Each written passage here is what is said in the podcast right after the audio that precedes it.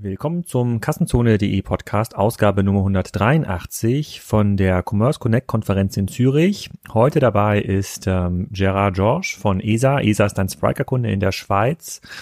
ESA versorgt über 5000 Werkstätten und Garage-Services mit Teilen und Serviceleistungen und äh, hilft diesen Garagen dabei, ein relativ kompetitives Angebot für die Endkunden zu erstellen. ESA hat sich für Spryker aus ganz, ganz verschiedenen Gründen entschieden. Nicht nur, weil das ganze Thema Automobil gerade neu erfunden und neu besetzt wird, sondern weil auch alle E-Commerce-Anwendungen in dieser Industrie neu gedacht werden müssen. Darüber spreche ich mit äh, Gerard die nächsten 25 Minuten und auch darüber, welche Zukunft den Garagen eigentlich bevorsteht, wenn sich Technologien, wie sie von Tesla gerade in den Markt gebracht werden, durchsetzen. Viel Spaß beim Podcast. Gerard, herzlich willkommen zum Kassenzone-Podcast hier live aus Zürich bei Thomas Langs E-Commerce-Konferenz. Ähm, sag doch mal, wer du bist und was du machst.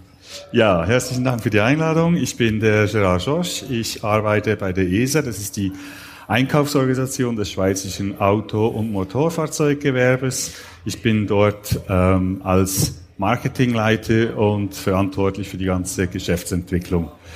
So, und ähm, das bedeutet, die ESA ist eigentlich der Ort, wo die Garagisten ihre Warenbezüge machen. Wir haben also vom Sortiment her von der Schraube bis zur Portalwaschanlage alles außer den Treibstoff und das Fahrzeug selber. Wie kann ich mir das vorstellen, wenn ich jetzt mein Auto in die Werkstatt bringe nach Zürich und dort muss, keine Ahnung, die äh, irgendeine Dichtung ausgetauscht werden, dann rufen die bei euch an und ihr liefert das Teil an? Genau, also ein paar Prozent unserer Kunden, die rufen bei uns an und bestellen das Teil, aber die äh, meisten Kunden gehen natürlich auf unseren E-Shop und bestellen da äh, äh, ihre entsprechenden Bedarfe für die Reparatur. Wie viele Garagen sind da angeschlossen in der Schweiz? Äh, es gibt in der Schweiz gibt's 5200 Garagen in etwa und ähm, wir haben, äh, wir sind eine Genossenschaft, wir sind genossenschaftlich organisiert mit über 7000 Mitinhabern also wir haben eigentlich jede Garage, die bei uns Genossenschafter ist. Das kommt aus der Geschichte heraus, äh, weil sich damals vor äh, rund 90 Jahren äh, zwölf Garagisten zusammengesetzt haben und einfach beschlossen haben, gemeinsam Reifen zu kaufen. So.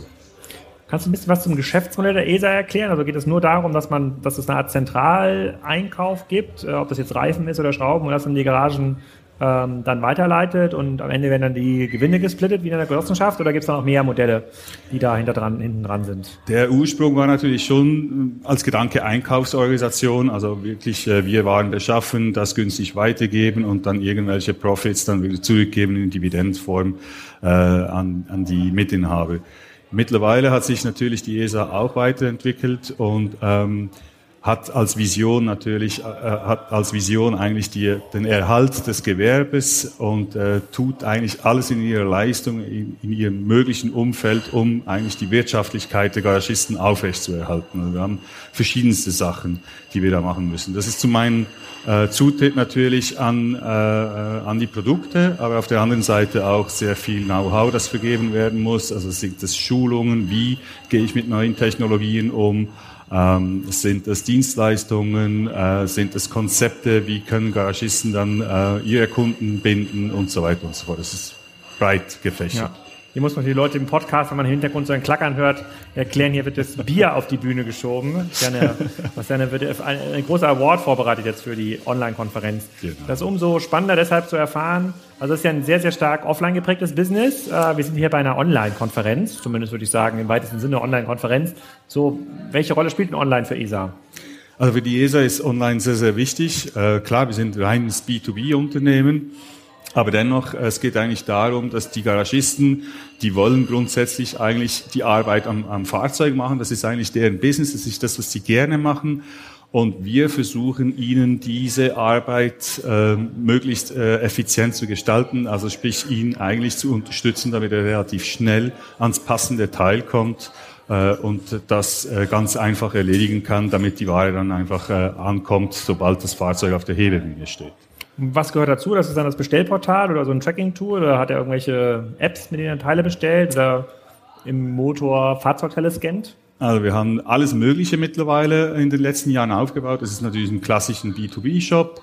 Ähm, da fängt es natürlich schon an äh, mit einer ganz genialen Fahrzeugsuche, also Fahrzeugidentifikation, über die Fahrzeugidentifikation dann die richtige Teilezuordnung. Das ist schon mal höhere Schule. Wir sprechen da über etwa drei Milliarden verschiedene Kombinationen. Dann geht's weiter. Ich muss dann auch wissen, was sind denn die Vorgabezeiten? Also was verrechnet zum Beispiel eine Vertragswerkstatt, äh, um Bremsen vorne zu ersetzen?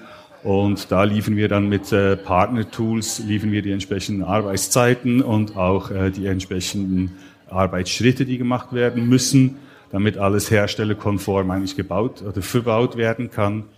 Dann sind so Themen wie Füllmengen. Also früher hat man einfach mal eine, eine, eine Schraube angedreht und fertig. Und heute muss man ganz, ganz stark aufpassen, weil die Motoren sind heute mehrheitlich aus Aluminium oder sonstigem Material. Sprich, da kann man nicht einfach mal andrehen, sondern muss es genau stimmen, damit die Drücke und so weiter alles stimmen. Äh, diese Informationen liefern wir dann auch. Ja, äh, das ist der Teil vom klassischen E-Commerce, also vom klassischen Bestellsystem. Dann geht's aber weiter. Wir haben Tools zur Verfügung für unsere Garagisten, wo sie dann über die verschiedenen Produkte, die wir anbieten, dann auch äh, Offerten machen können für ihre Kunden, wo sie dann so Spielchen machen können äh, mit Margenaufschlag in Prozent, in Franken ähm, oder irgendwo von, von irgendwelchen Richtpreisen, die existieren etc. Das sind so Sachen. Dann bieten wir auch äh, äh, verschiedenste Einkaufslisten an, also dass sie sich dann wirklich selber Einkaufslisten machen können, wo sie dann ganz einfach ähm, die, die Produkte, die sie dann brauchen, also Ver Verbrauchsgüter eigentlich dann ab mit einem Klick eigentlich zusammen bestellen können. Und, und, und welche Rolle spielt jetzt Technologie bei euch da in eurem Setup? Also wie viele Leute sind, arbeiten eigentlich daran, dass alles, was du gerade beschrieben hast, ist ja am Ende sind ja Softwareprodukte, ne? ja. sozusagen als eure aus aus eurem Bestellsystem, aus eurem Bestandssystem in irgendwelche Services halt ähm, aus, ähm, ausliefern. Wie viele Leute arbeiten da dran, dann das bereitzustellen? Ja, wir arbeiten da natürlich mit Partnern zusammen. Also wir selber ähm, haben eigentlich wenig ähm, Zugang zu diesen, zu all diesen Daten. Wir sind äh, mit 550 Mann primär ein Logistikunternehmen. Äh, da arbeiten wir aber mit den großen Häusern zusammen und haben einfach die Kompetenz, eigentlich diese Dinge richtig zu integrieren im ganzen Prozess. Und nicht einfach, es gibt etliche Tools, die man kaufen kann, aber die, die, die, die Qualität ist eigentlich da, wo man diese Informationen dann zusammen verknüpfen kann. Genau. Und ihr habt euch ja jetzt für Spiker entschieden als Lösung. Ihr habt gesagt, ich weiß gar nicht, wann wir zusammensaßen, das ist schon, ähm, das ist schon ein paar Monate her. Ähm, die Technologie, die bisher eingesetzt habt oder die Setup, das ist ja sehr organisch aufgebaut ja. gewesen und äh, ihr wollt jetzt euch auf das nächste Level ähm, bewegen. Das ist eine eher ungewöhnliche Entscheidung für ein Unternehmen wie euch. Normalerweise hätte man gesagt, okay, das ist so ein klassischer Schritt Richtung Standardsoftware. Ja, also sozusagen ein klassischer Hybris-Case wäre das eigentlich so. Was ist so, was ist denn das Kalkül bei euch, auf so eine Lösung wie Spiker zu setzen? Ja, das ist ähm, das hat eigentlich nur mit der Vision zu tun, weil wir sind uns bewusst, dass heute äh, braucht ein Garagist eigentlich Material, der kauft es ein, der verbaut das, gut ist. Die Fahrzeuge an sich, die, die entwickeln sich aber sehr, sehr stark weiter. Also das Fahrzeug wird immer wie komplexer, der, der Zugang zu den Informationen, der zwar gewährleistet sein muss vom Hersteller, ist immer schwieriger zu finden. Und wir gehen, wir wollen eigentlich dahin gehen, dass das Fahrzeug schon mit uns kommuniziert oder mit dem Garagisten kommuniziert. Und das wollen wir abfangen und das wollen wir dann eigentlich schon quasi äh, vorsorglich eigentlich einleiten, damit wir dann äh, den Garagisten am liebsten bedienen können mit den Teilen, bevor dass er weiß, dass das Fahrzeug überhaupt zu ihm in die Werkstatt kommt. Das wäre die Idee. Kannst du da so ein bisschen mal was erklären dazu? Was heißt denn das, wenn das, dass sich quasi am Fahrzeug so viel verändert? Heißt das, dass die Fahrzeuge weniger kaputt gehen, dass die Hersteller mehr Software-Updates machen over the air, dass die Fahrzeuge also nicht mehr so oft in die Garage kommen, halten die Reifen länger, dann muss man die Reifen nicht mehr so oft wechseln, geht es um das Thema ähm, Elektrifizierung, also man braucht nicht mehr so einen Ölwechsel, also was ist so, gibt es da eine konkrete Angst der Garagisten oder einen kon konkreten Bedarf schon? Ja, natürlich, natürlich. Es gibt verschiedenste Sachen, die da auf die Garagisten zukommen. Zum einen sind diese Fahrzeuge hochgestopft mit Elektronik mittlerweile, also es hat das hat sich verlagert, dass weniger Mechanik ist und mehr in Elektronik geht. Das ist schon mal ein ganz, ganz anderes Berufsbild zum einen. Zum anderen sind diese Systeme äh, mit Diagnosegeräte zu bedienen. Also das heißt, ich muss eine, eine klassische Fehlersuche eigentlich über ein Diagnosesystem System machen und das Diagnosesystem nimmt mir heute eigentlich schon ab, was ich dann alles kontrollieren muss.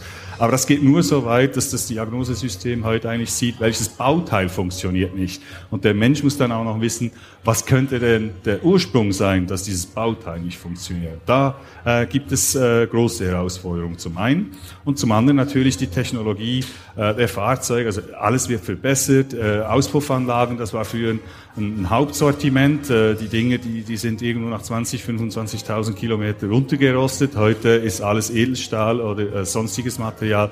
Da geht nichts mehr kaputt. Also ähm, natürlich der Ersatzteilhandel in dem Sinne, der schrumpft auch.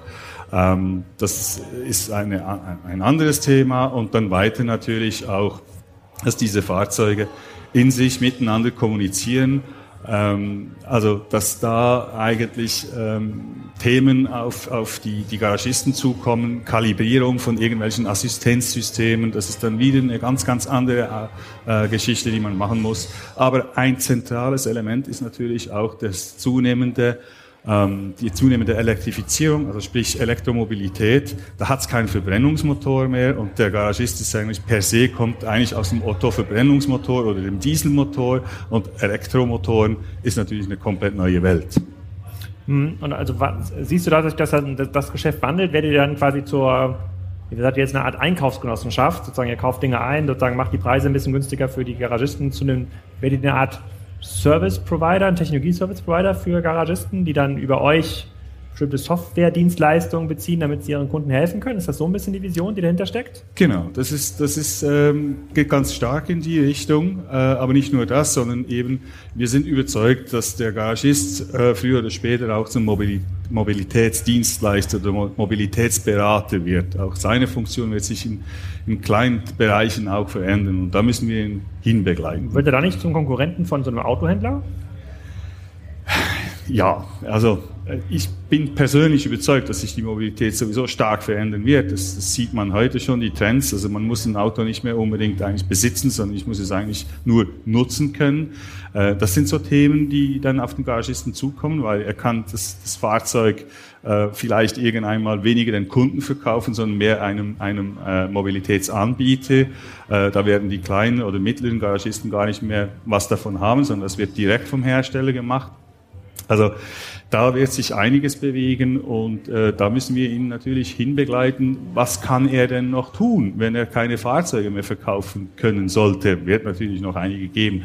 Äh, und was kann er denn tun, wenn er die Werkstatt nicht auslasten kann? Also es wird es wird Reparaturen brauchen. Es wird, solange die Autos nicht fliegen, wird es noch Reifen brauchen in irgendeiner Art und Weise. Aber auch da schläft die Technologie nicht. Ich bin überzeugt, dass die Reifen, die heute mühsam von der Felge abgezogen werden, wieder aufgezogen werden, dass die irgendeines Tages draufgedruckt werden. Also bei so einem durchschnittlichen Garagisten, so einem Garagenservice, wie viele Leute arbeiten denn da so? Mit?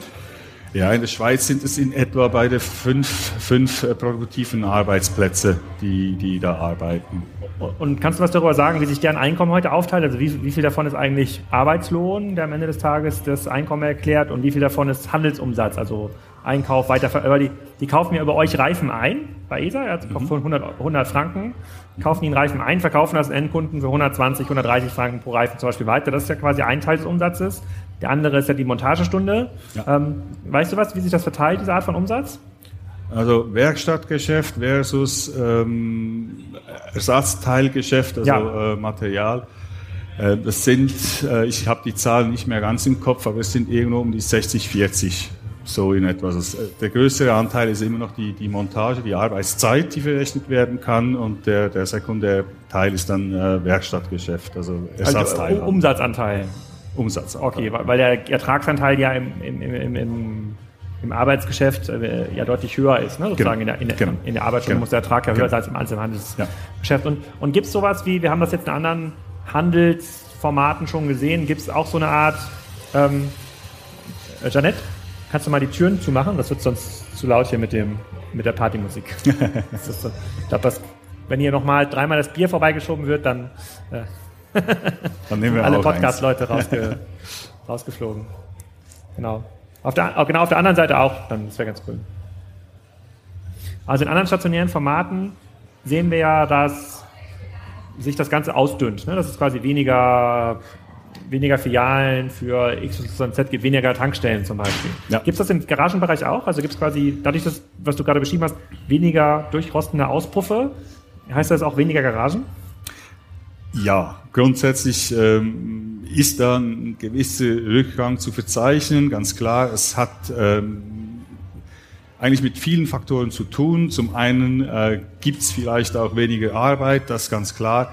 Es gibt äh, aber auch äh, kleinere Werkstätten, die dann entstehen, also sogenannte freie Garagisten, die keine Markenverpflichtung haben oder sich einem Konzept vielleicht anschließen und dann äh, sogenannte Mehrmarkenbetriebe, also mehrere Automarken eigentlich auch äh, reparieren. Also das dünnt sich so in, in dem Sinne aus, es gibt immer wie mehr freie Garagisten und dann immer wie mehr Flag Stores, also wirklich große Zentren. Äh, das ist so die Entwicklung, die es gibt. Ja. Und muss sich die ESA dann auch so ein bisschen wandeln von, einem, von einer Einkaufsgruppe im Grunde genommen, von einem Service Center zu einem Mobilitätsanbieter, der dann quasi wie so Franchise-Partner unter den Garagisten hat? Oder funktioniert das gar nicht, weil es ein Genossenschaftsprinzip ist? Also absolut. Wir, wir äh, dürfen auch da äh, heftig mitmischen. Wir haben eigene Werkstattkonzepte, die wir äh, in der Schweiz äh, führen. Wir sind da auch führend äh, von der Anzahl her. Ähm, wir haben mit diesen äh, drei ähm, Modellen, die wir haben, haben wir aber kein Franchising-System in dem Sinne, wo, wo der Kunde irgendwo eine Kaufpflicht hat, sondern wir unterstützen sie eigentlich viel mehr in ihrer täglichen Arbeit. Eben mit Zugang zu den Produkten, klar, aber auf der anderen Seite dann auch Ausbildung, Schulung, fit halten für das ganze Geschäft und für die Zukunft, die wir heute noch nicht kennen, was die genau sein wird. Und betreibt die ESA dann auch so einen B2C-Store, wo man dann Ersatzteile, wo der Kunde Ersatzteile kaufen kann, die er sich dann selber installiert oder zu seiner Werkstatt bringt, die vielleicht nicht ESA-Partner ist? Also ESA verkauft kein äh, Ersatzteil oder irgendwelches Produkt direkt an den Konsumenten. Das dürfen wir gar nicht. Was wir haben, ist äh, garagino.ch, ist eine Webseite, wo wir, äh, die wir erstellt haben für unsere Garagisten. Das sind in etwa 830 Garagisten mit drauf registriert und da repräsentieren Sie Ihr eigenes Programm. Also auf garagino.ch kann der End-User draufgehen, kann sich Felgen, Reifen, Zubehör, Dienstleistungen äh, äh, anschauen und auch direkt buchen, online Termin vereinbaren, kaufen und dann in die Fachwerkstatt, also bei unseren Kunden, sich das Ganze dann montieren lassen. Aber direkten Verkauf an einen Konsumenten machen wir nicht. Gibt es schon Märkte, wo das weiter ist, wo dieser Markt schon weiter konsolidiert ist? Ähm, ist Deutschland irgendwie weiter? Gibt es da quasi schon ein stärker konsolidierteres Geschäft oder ist das überall gleich, diese Entwicklung? Also was Elektrifizierung der Autos angeht, äh, auch Elektrifizierung dieser ganzen Services. Könnt ihr in den USA schauen? Gibt es da quasi einen US-ESA, wo man sagen kann, na, so müssten wir eigentlich, eigentlich auch machen. Das machen ja viele andere Formate so. Viele schauen ja auf Amazon. Ja. Amazon ist jetzt für euch kein Vorbild, glaube ich. Amazon ist ähm, in dem Sinne kann, kann ein, ein Thema werden, weil Amazon heute schon eigentlich relativ viele Ersatzteile direkt verkauft an Endkonsumenten. Mhm. Ähm, die Produkte kommen eigentlich auch aus denselben äh, Werken, wo wir dann die Ware eigentlich schlussendlich beziehen.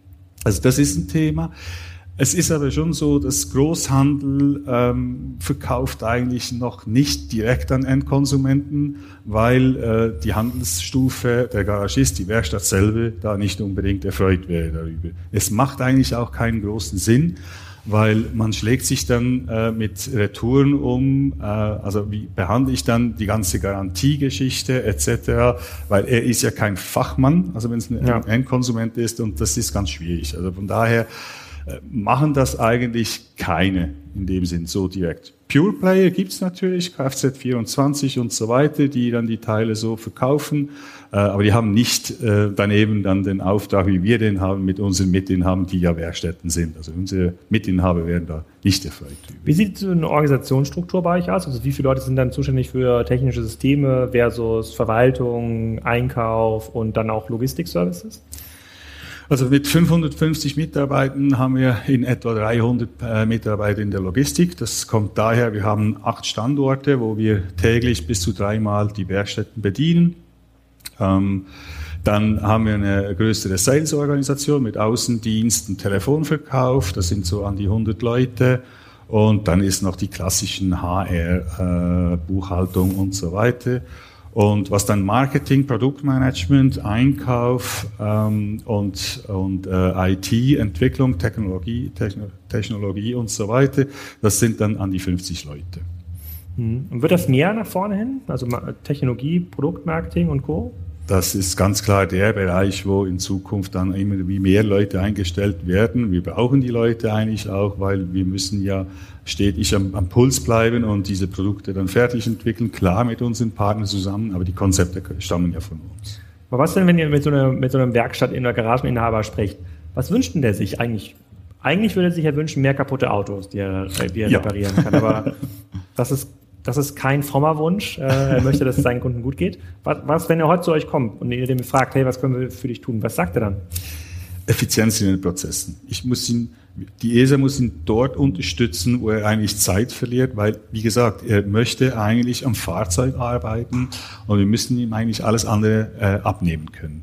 Das heißt, äh, für uns ist so die Vision, ich habe äh, mehrfach schon, obwohl wir jetzt direkt im Projekt sind, einen neuen E-Shop zu bauen. Ich sage, das ist der letzte Shop, den wir bauen, weil der nächste Shop, der muss einfach, hey ESA, ich brauche einen Ölfilter für einen BMW 324, 325 haben. Also das ähm, Heute ist er eigentlich am Fahrzeug, muss vom Fahrzeug weggehen, muss in irgendeinem Katalogsystem oder einen Telefonanruf machen und muss dann diese Teile bestellen. Ähm, und da können wir in Zukunft sicherlich noch etwas machen. Zum einen und zum anderen eigentlich auch schauen, dass diese Fahrzeuge eben direkt bei ihm in die Werkstatt landen, also die Arbeit eigentlich ähm, daherkommt, ohne dass er irgendetwas machen muss. Okay, das eine, da redest du jetzt quasi über ein Interface sozusagen in diesem Bestellprozess, das ja eine Voice-Schnittstelle, die, genau. oder das kann ja auch in seinem Mobilgerät irgendwie sagen, dass er sagt, bitte für dieses Fahrzeug von Herrn Müller, ja, weil dann kennt vielleicht das, kann er das vielleicht zuordnen aufgrund des, der, der, des Ortes und des, der, des, Fahr des Fahrzeughalters Namen. Ähm, Gibt es noch andere Dinge über so Interfaces, über die du nachdenken würdest? Könntest du dir auch vorstellen, es gab ja in Deutschland in den letzten äh, Jahren noch eine relativ intensive Entwicklung, dass viele Unternehmen, dazu gehört ein ATU, aber auch viele Startups versucht haben, diese Doggles zu entwickeln, die auf diesen Standardstecker, auf diesen Messstecker passen, der dann aus dem Auto Daten übertragen hat über das Mobiltelefon und, und äh, Gesundheitsdaten des Autos äh, trackbar gemacht hat. Wäre sowas auch vorstellbar für euch? Genau, also diese Entwicklungen verfolgen wir natürlich sehr intensiv. Äh, wir sind da auch in Kontakt mit mehreren solchen Herstellern. Ähm, ja, äh, die, die Thematik ist da eigentlich viel mehr, was, was will der, der, der Endkonsument, was will der Automobilist? Ähm, wenn er eine nette App hat dazu, wo er dann irgendwelche Daten kontrollieren kann und so weiter, ist es alles gut. Aber die Sensibilität dieser Daten, das sind ja eigentlich seine Daten, es ist sein Fahrzeug, es ist sein Fahrverhalten und so weiter, inwieweit er da die Freigabe gibt, dass diese Daten dann auch weiterverarbeitet werden. Also dass wir zum Beispiel diese Daten sammeln und dann sagen, okay, äh, ich gebe die Daten dem Garagisten XY weiter, der kontaktiert dann den Endkonsumenten und sagt, hey, ich sehe, ähm, da entsteht ein Problem, bitte kommen Sie in die Werkstatt. Das ist äh, im Moment noch groß fragwürdig, wie, das, wie der Konsument damit umgeht. Aber Klar, das sind natürlich Themen, die wir gerne eigentlich äh, auch bedienen möchten, aber da sind auch Versicherungen daran interessiert. Die machen das auch mit der Schadensteuerung so. Ähm, da sind etliche Personen natürlich daran interessiert. Und es gibt keinen könnt ihr, auch, könnt ihr auch Endkunden befragen? Ich meine, eure Kunden sind ja die Garagisten, das sind ja, ja. eure Genossen. Könnt ihr jetzt auch hier rausgehen auf die Straße, in Lehmannstraße in Zürich und sagen, komm, wir befragen jetzt hier mal ein paar Autofahrer, was die eigentlich wollen? Ähm, Weil die würden sicherlich auch Effizienz in den Prozessen wollen. Ich, ich überlege gerade, bevor du antwortest, was würde ich als Autofahrer wollen? Ich würde wollen, dass mein Auto abgeholt wird von zu Hause, dass genau. ich es nirgendwo hinbringen kann. Das wäre mir extrem wichtig. Genau. Dann hat man immer diese, diese Logistik, das hin und zurückbringen. Ich würde gerne, dass das kurzfristig funktioniert und nicht erst nächste Woche. Ich würde gerne bei Mängeln, die sich optional beheben lassen, eine Info bekommen per WhatsApp. Dann sagt euch hier, dein, beim Durchschauen haben wir auch gesehen, dein Auspuff ist schon kaputt, kann man wechseln, kostet so viel Geld, willst du das machen? Ja, nein. Ähm, und dann kommt das Auto wieder zurück und äh, ich habe eigentlich den Servicearbeiter nie gesehen, das Auto ist heile. Das wäre eigentlich so das Szenario, was ich als, als Autofahrer will. Genau, also als Autofahrer, die meisten, äh, mit denen wir dann sprechen, die wollen eigentlich permanent mobil sein, möglichst günstige Rechnung, natürlich.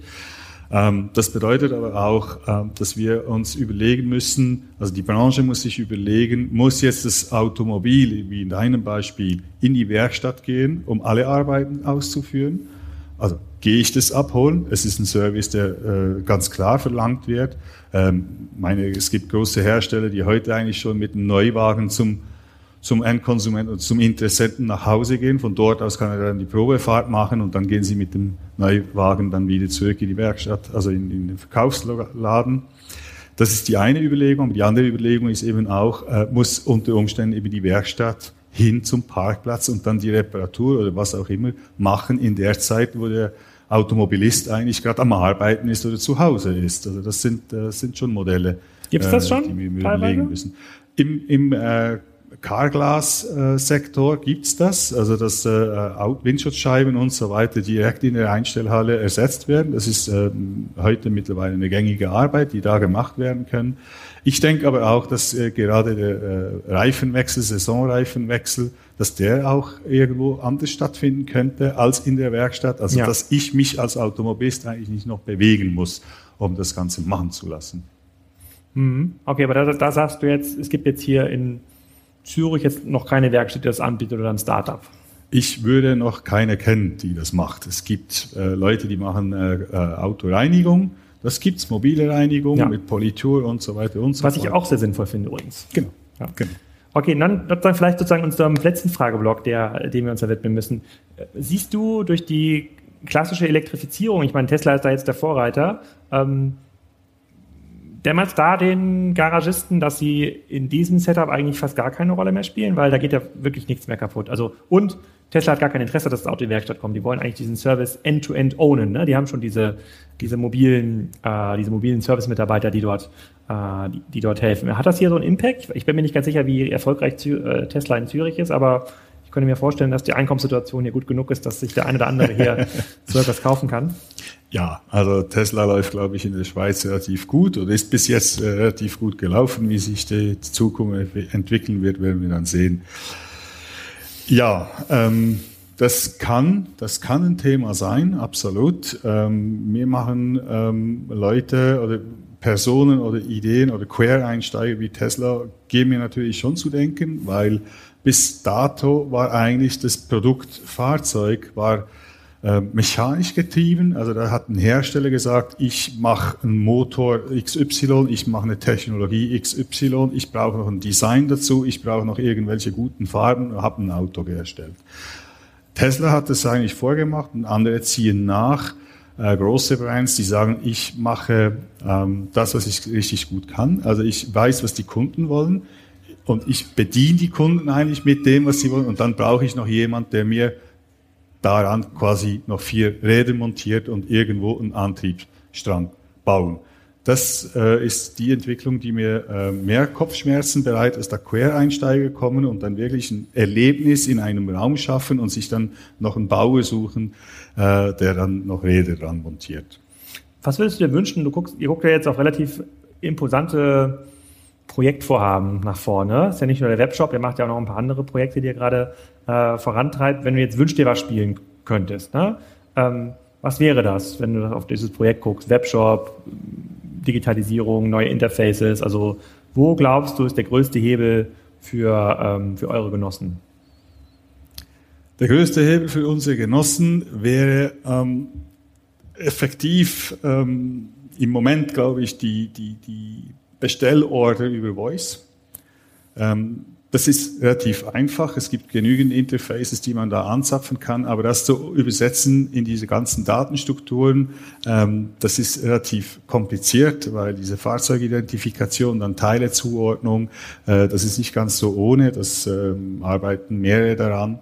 Ähm, aber ich glaube, in, in die Richtung würden wir jetzt mal für die ersten Schritte würden wir schon mal relativ viel erreichen. Hm. Und wie, wie weit ist, ist dieser tatsächlich krasse Wandel weg? Also, dass ein Kunde tatsächlich erwartet, komm, ich will das nicht mehr in die Werkstatt fahren, ich will das jetzt, dass das zu mir kommt. Wir hatten heute Morgen in dem Vortrag gesehen, ich glaube, der ähm, Thomas Lang hatte das gezeigt, es gibt halt für bestimmte Kategorien ähm, und es gibt halt für generell alle so Handelskategorien so diese magische Grenze 10, 12 Prozent. Ja, wenn 10, 12 Prozent Online-Anteile erreicht sind, dann, dann geht es auf einmal ganz schnell. Dann wollen alle anderen auch online kaufen. Das könnte ja auch hier so sein, wenn 10, 12 Prozent der Autofahrer so einen Service schon nutzen, dann will keiner mehr sein Auto in die Werkstatt bringen. Heute sagst du, gibt es ja noch keinen, der so richtig macht. ihr seid quasi wahrscheinlich auch schon Vorreiter mit, mhm. mit, ähm, mit, so, mit so einem Projekt. Wie viele Jahre gibst du der Branche, um sich so aufzustellen? Wie viel Zeit habt ihr, um an solchen Lösungen zu arbeiten und das nach vorne zu bringen? Also wir haben diese Arbeit schon begonnen. Mit Garagino gehen wir ganz klar in die Richtung. Ähm, das wird von den Endkonsumenten eigentlich sehr, sehr interessiert verfolgt. Also wir haben äh, enorm viel Traffic auf unsere, auf unsere Garagino-Seite. Ähm, gekauft wird aber noch relativ überschaubar von den Zahlen her, weil ähm, die, der Auftritt eigentlich oder das Leistungsversprechen, das in unserem Fall jetzt der Garagist machen muss, zum Teil noch nicht ähm, genügend geschärft ist. Also der Garagist muss da natürlich sein Leistungsversprechen eigentlich ganz klar dokumentieren und da müssen wir noch einiges arbeiten in der Branche, dass der Garagist eben auch versteht, dass seine Kunden eben auch im, äh, im Internet unterwegs sind. Also klassische Transformationsaufgaben habt ihr dann noch vor euch. Genau. Genau. genau. Die können wir, und wir nähern uns hier schon ein bisschen dieser, äh, sozusagen der Awardverleihung hier gleich bei, äh, äh, bei Thomas Langes Konferenz. Das müssen wir noch einmal diskutieren, hier gleich an der Bar und bei der Awardverleihung. Ich danke dir schon mal für deine Zeit und deine Aus, äh, Auskünfte zum Thema Automobilmarkt, Garagistenmarkt in der Schweiz. Ich bin mir extrem sicher, dass ihr da Vorreiter seid und äh, wenn ihr das noch nicht seid, zumindest Vorreiter werdet in, in Europa. Das ist ein sehr schöner geschlossener Markt, den ihr, ihr, den ihr hier habt. Äh, ihr habt quasi eine Art Monopol oder diese genau. Garagen-Services. Also wenn nicht ihr, wer dann? Und äh, ich verfolge das auch, ich finde das Projekt auch mega spannend, ich verfolge das auch ganz, ganz äh, intensiv sagen aus dem Office, äh, was da passiert, weil da glaube ich total daran. Ich glaube, dass man dort nochmal komplett neue Services entwickeln kann und ähm, dass es eben morgen nicht mehr darum gehen kann, möglichst mit möglichst viel Marge nochmal den Reichen weiterzuverkaufen und den Endkunden, sondern ganz andere Mobilitätsgeschäfte dort genau. äh, erreicht werden können. Da habe ich relativ viel Hoffnung und setze auch viel Hoffnung in euch und bedanke mich sehr herzlich hier für deine Zeit und die ungefähr 40 Gäste, die hier zugehört haben. Ganz schön und leise, könnt ihr mal laut applaudieren. Äh, Gerard, vielen Dank. Danke. Wenn euch der Podcast gefallen hat, bewertet ihn bitte bei iTunes, Spotify oder Soundcloud. Es gibt noch eine weitere Ausgabe, eine weitere Spezialausgabe mit Moritz Keller. Das muss aber noch ein bisschen warten. Und bis dahin wünsche ich euch ein sehr, sehr schönes sonniges Wochenende.